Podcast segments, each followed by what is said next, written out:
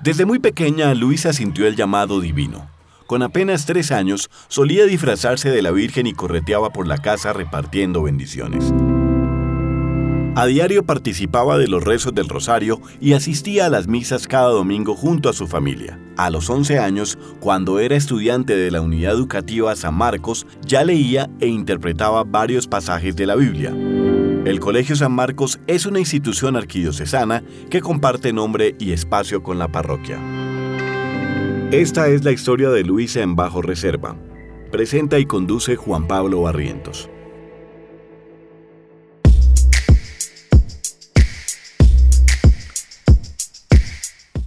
En 2007, con 11 años, Luisa ya había aceptado lo que se conoce como el llamado y tomó una decisión trascendental, ser monja de clausura y vivir bajo los votos de pobreza, obediencia y castidad.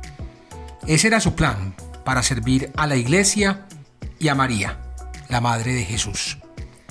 Se vinculó a las actividades pastorales de la capilla del colegio y de la parroquia, se inició como catequista y se sumó al grupo de acólitos, que es el grupo de niños y niñas que asisten a los sacerdotes en la celebración de la Eucaristía.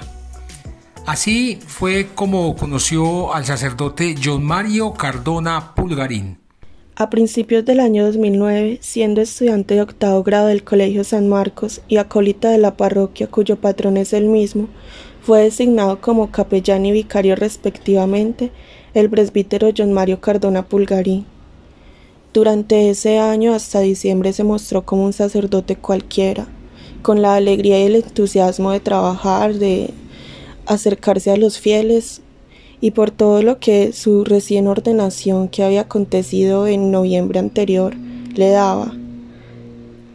Se hizo coger a precio, diría yo, de todos los feligreses y pues yo no fui ajena a esto. Eh, comencé a colaborarle pues en todo lo que necesitara de la parroquia, en todo lo que necesitara en la capellanía, en el colegio. Y nos hicimos muy amigos, yo me convertí en algo así como su mano derecha. Él me invitaba a acompañar la Eucaristías que celebraba por fuera, me llevó a conocer también a su familia, me acerqué mucho pues como a su entorno y yo pues la verdad en esa época no tenía muchos amigos, ni tenía como a quién recurrir. Mi, mi vida transcurría pues en el colegio y la parroquia nada más. En mi casa pues soy hija única, entonces tener una persona se convertía también en un escape pues de, de mi realidad. John Mario Cardona Pulgarín fue ordenado como sacerdote el 22 de noviembre de 2008. Llegó al Colegio San Marcos en Envigado en 2009 como capellán. Entre sus labores en el colegio y como vicario de la parroquia, conoció a Luisa, a quien convirtió rápidamente en su mano derecha. Todo transcurrió normalmente hasta octubre de ese mismo año, cuando yo cumplí 14 años, que él empezó a hacerme comentarios tipos más confianzudos y, y, a tornarse sí, a hacerme charlas obscenas y comentarios para ver mi reacción según él. Y yo siempre pues reaccionaba chantándome y sonrojándome con estas cosas no era algo que en la cotidianidad yo recibía ni escuchaba. Luisa lo asistía en casi todo y él la buscaba a todas horas del día, de lunes a domingo. Le entregó las responsabilidades más importantes de la capellanía del colegio y las llamadas eran incesantes. El párroco no solo la llamaba para asignarle tareas, también para insultarla, para regañarla, para minimizarla, para ofenderla y para acosarla. Si yo reaccionaba mostrando incomodidad o algo, él se enojaba y actuaba de una manera brusca. Yo no quería pues perderlo, yo quería ser amiga de él, quería seguir siendo cercana a él, entonces dejaba pues que, que él siguiera actuando de esa manera. Sin embargo, hasta ese momento no llegó a nada físico. Ya en diciembre del 2012, mientras organizábamos algunas cosas para los grados del colegio, él me manifestó que él me quería mucho y eso pues me causó gran sorpresa y me agradó, pues yo a él también lo quería. Solo que no de la misma manera que él luego iba a mostrar que él estaba buscando y no imaginaba lo que luego iría a pasar. Ese mismo día él me dijo que lo habían trasladado de parroquia y lo habían nombrado capellán de la cárcel de mujeres en Medellín. Yo me puse muy triste y se lo di a entender. Esos días hasta el 28 de diciembre fueron días muy extraños con él.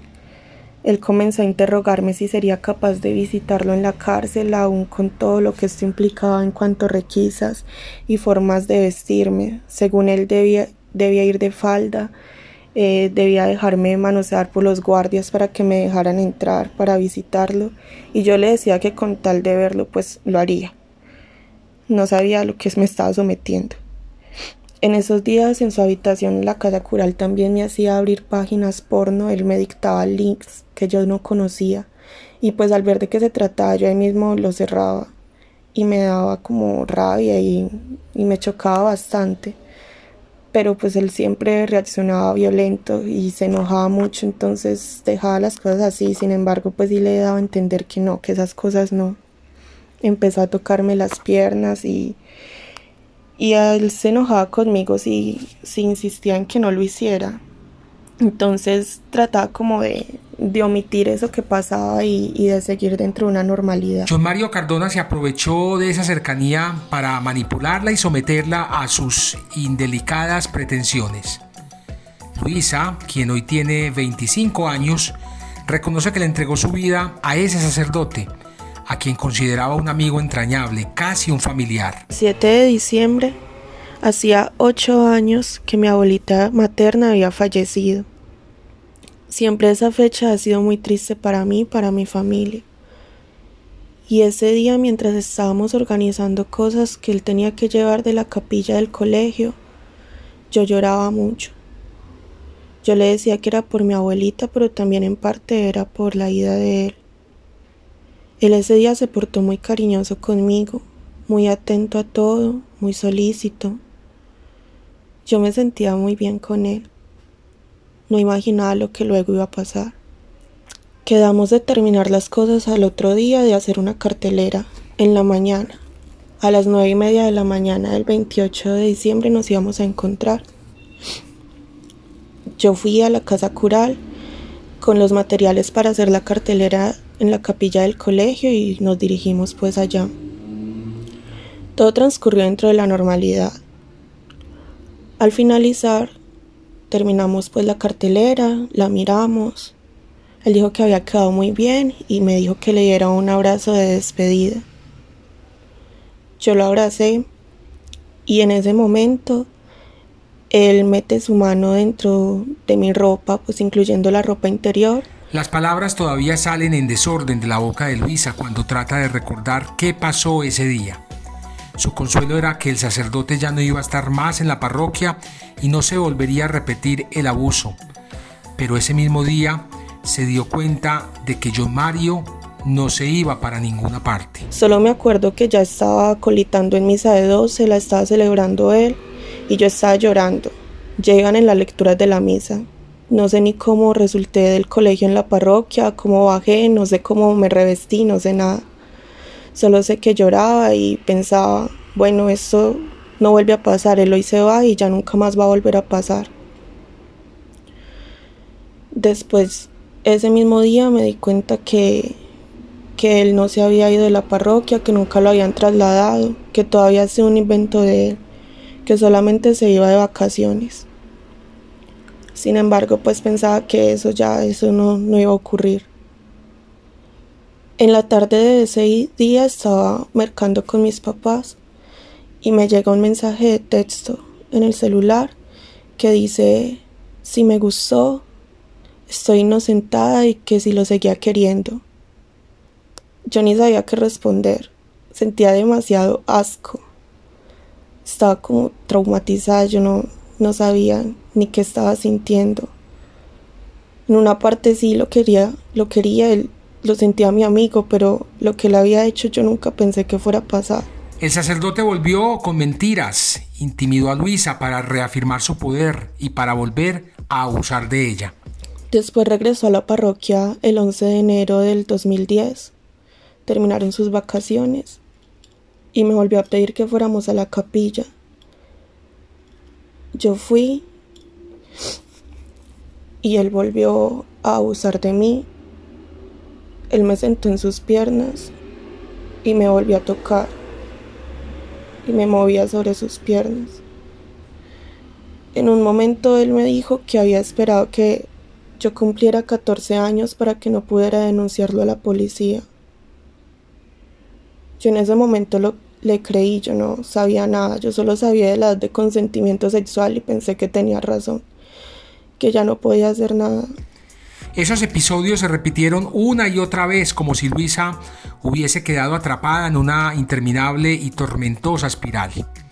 La capilla del colegio se transformó en un templo del abuso donde el capellán administraba la violencia en dosis cada vez más fuertes. Y todo ello ocurría dos o tres veces por semana, después del horario de clases. Me mandaba mensajes de texto a toda hora, tenía que estar disponible para él en todo momento. Influía en cómo me tenía que vestir, cómo me tenía que maquillar, si me podía maquillar o no casi que cómo tenía que pensar. Los abusos continuaron bajo la misma dinámica en 2010. Ocurrían los martes después de la misa de 4 y los jueves en la noche, cuando terminaba la misa de 6 y 30 de la tarde, la hora santa, y ya solo quedaban Luisa y el sacerdote en la oscuridad de un colegio sin estudiantes. También los sábados de catequesis y muchos domingos cuando John Mario le pedía a Luisa que lo acompañara a la casa de su familia y entonces la abusaba dentro del carro. Yo quise hablar de esto y en mi casa no encontré apoyo ni credibilidad. Luego, antes pues, de que terminaran, allá en el año 2012 todavía estaba en el colegio, en una confesión en Cuaresma, en la parroquia principal pues, del municipio, en Envigado, le dije al sacerdote lo que estaba pasando y él lo único que me dijo es que me alejara de él. Pero bueno, pues eso no solucionaba mayor cosa porque no era capaz de hacerlo, no del todo. Más adelante Luisa se daría cuenta de que no solo John Mario la abusaba, sino que le contaba a sus compañeros sacerdotes que lo respaldaban y se burlaban de ella. A finales del año 2014, en la parroquia San Marcos, donde yo seguía pues siendo acólita y, y de cierto modo pues trabajaba, obviamente pues de, de voluntaria. Eh, un sacerdote durante la homilía se me acercó, no sé de qué estaban hablando, pero me dijo algo así como, Ay, como cuando tú te enamoraste de John Mario. Y yo le dije, ojalá yo hubiera estado enamorada de él y me puse a llorar mucho, mucho, mucho. Nos tuvimos que entrar a la sacristía y allí él me comparte algo que, que todavía pues me deja como fría, no, no sé cómo procesarlo. Y me dice que ellos ya sabían lo que había pasado con él, que ellos siempre supieron, que lo había comentado un grupo de sacerdotes y que me tenían todos como un trofeo. Yo era algo así como una competencia, no sé. Me dijo también que por eso se me acercaban. Entonces yo ya empezaba como a comprender ciertas actitudes de sacerdotes de, de por qué se hacían tan allegados a mí. Los planes de vida de Luisa se vieron frustrados por el abuso del que fue víctima. Ya no se sentía digna para seguir el camino de la religión. Su prima, que es monja, fue quien la motivó para poner la denuncia ante la arquidiócesis de Medellín. Ya en el año 2016 hablé pues con una prima que es monja donde yo quería ingresar y ella me pregunta yo por qué al fin nunca entré. Yo le conté el motivo de por qué no entré, por qué me sentía tan indigna de ser Carmelita descalza. Ella inmediatamente me dice que debo denunciarlo. Y así pues acudo a un sacerdote que me consigue pues una cita con el padre Oscar Álvarez, el vicario general, y pongo pues la denuncia canónica frente a este caso. Y bueno, eso fue en marzo de 2017. En septiembre 14 de 2017 se da el decreto de suspensión de este sacerdote, donde ya no puede pues ejercer públicamente el ministerio sacerdotal.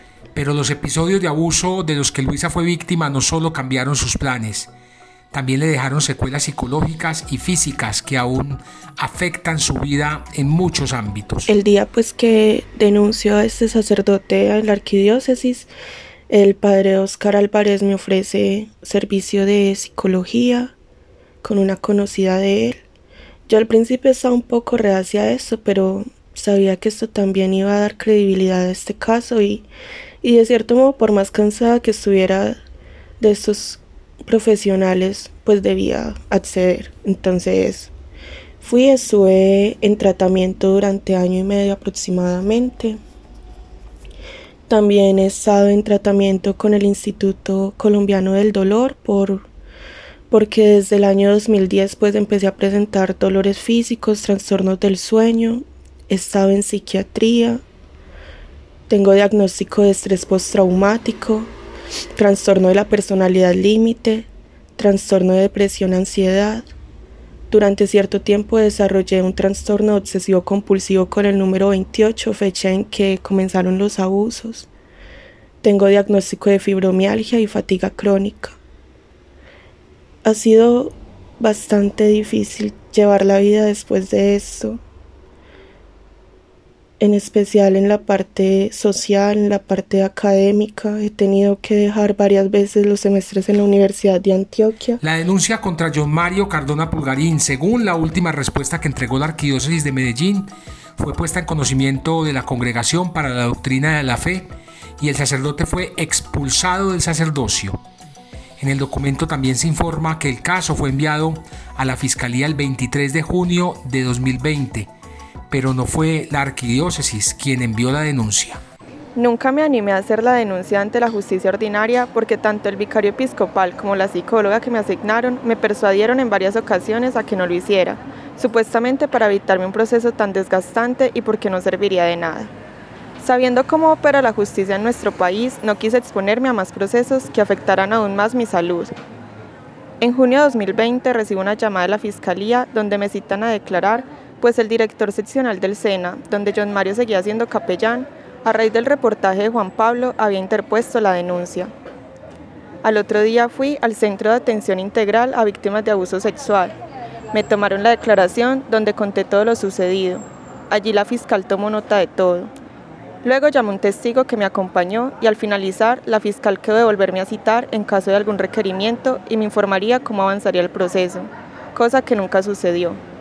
No sé qué pasó con la denuncia ni con mi declaración. No supe tampoco si acaso lo citarían, si hizo alguna declaración o si algo sirvió a esta denuncia. Con la muerte de él, murió también todo el proceso El sacerdote John Mario Cardona Pulgarín falleció en marzo de 2021. Ya no ejercía el sacerdocio, pero tampoco reparó a Luisa por los abusos que cometió contra ella. Luisa tampoco ha sido reparada por la Arquidiócesis de Medellín. La Arquidiócesis de Medellín tampoco ha reparado a ninguna de las víctimas de los más de 36 sacerdotes que, según sus archivos secretos, han abusado de niños, niñas y adolescentes. Y son al menos 36 porque el arzobispo de Medellín, Ricardo Tobón Restrepo, sigue encubriendo a decenas de peligrosos depredadores sexuales.